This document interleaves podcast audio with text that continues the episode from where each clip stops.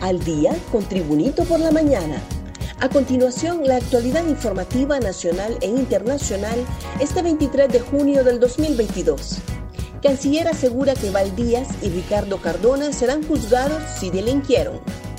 El canciller de Honduras, Eduardo Enrique Reina, aseguró este jueves en Madrid que su gobierno no ha tenido ningún tipo de participación en la concesión de la nacionalidad nicaragüense a dos ex colaboradores del expresidente Juan Orlando Hernández, extraditado a Estados Unidos, acusado de narcotráfico, pero adelantó que si cometieron algún delito en el ejercicio de sus funciones, tendrán que responder ante la justicia.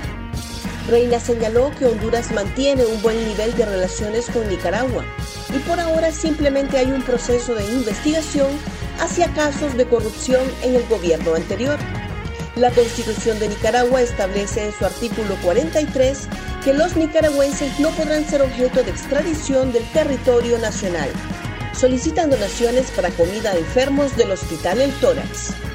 Las autoridades del Instituto Nacional Cardiopulmonar conocido como Hospital del Tórax, dieron a conocer que por falta de asignación del presupuesto ya no tienen alimentos para los pacientes y han recurrido a pedir donaciones.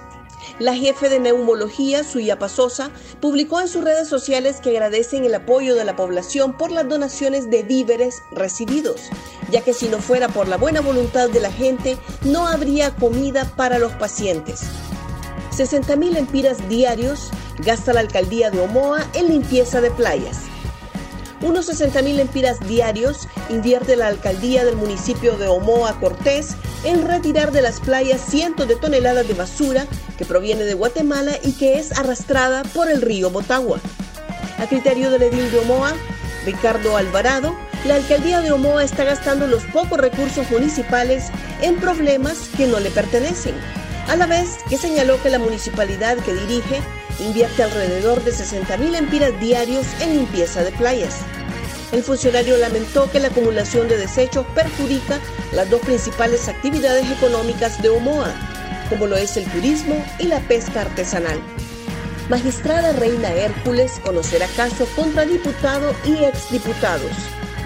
La Corte Suprema de Justicia designó a la magistrada Reina Auxiliadora Hércules como la jueza que conocerá el caso que vincula al diputado nacionalista Alberto Chedrani y a cuatro excongresistas más por diferentes delitos. Asimismo, fueron nombrados los magistrados Reinaldo Antonio Hernández, Edgardo Cáceres Castellanos y Wilfredo Méndez Romero como los integrantes de la Corte de Apelaciones designada. El portavoz de la Corte Suprema de Justicia, Melvin Duarte, recordó que el Pleno de Magistrados designó a Reina Auxiliadora Hércules como jueza natural desde hace dos semanas. Más noticias nacionales con Tribunito por la Mañana.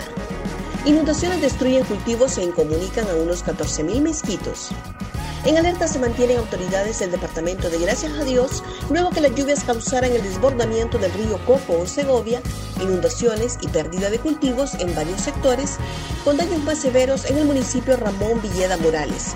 El alcalde de este municipio, César Arrechavala, expresó que la inundación ha afectado casi todo el municipio.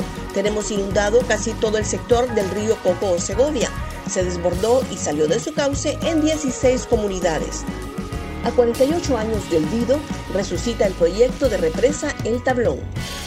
Después de décadas de intentos fallidos, la construcción de la represa hidroeléctrica El Tablón será una realidad que, según el gobierno, salvará vidas, evitará desastres, reactivará la economía nacional y dará confianza para atraer la inversión extranjera.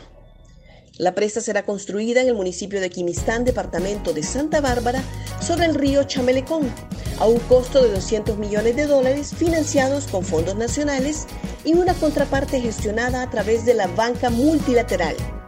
Gracias por tu atención. Tribunito por la Mañana te invita a estar atento a su próximo boletín informativo.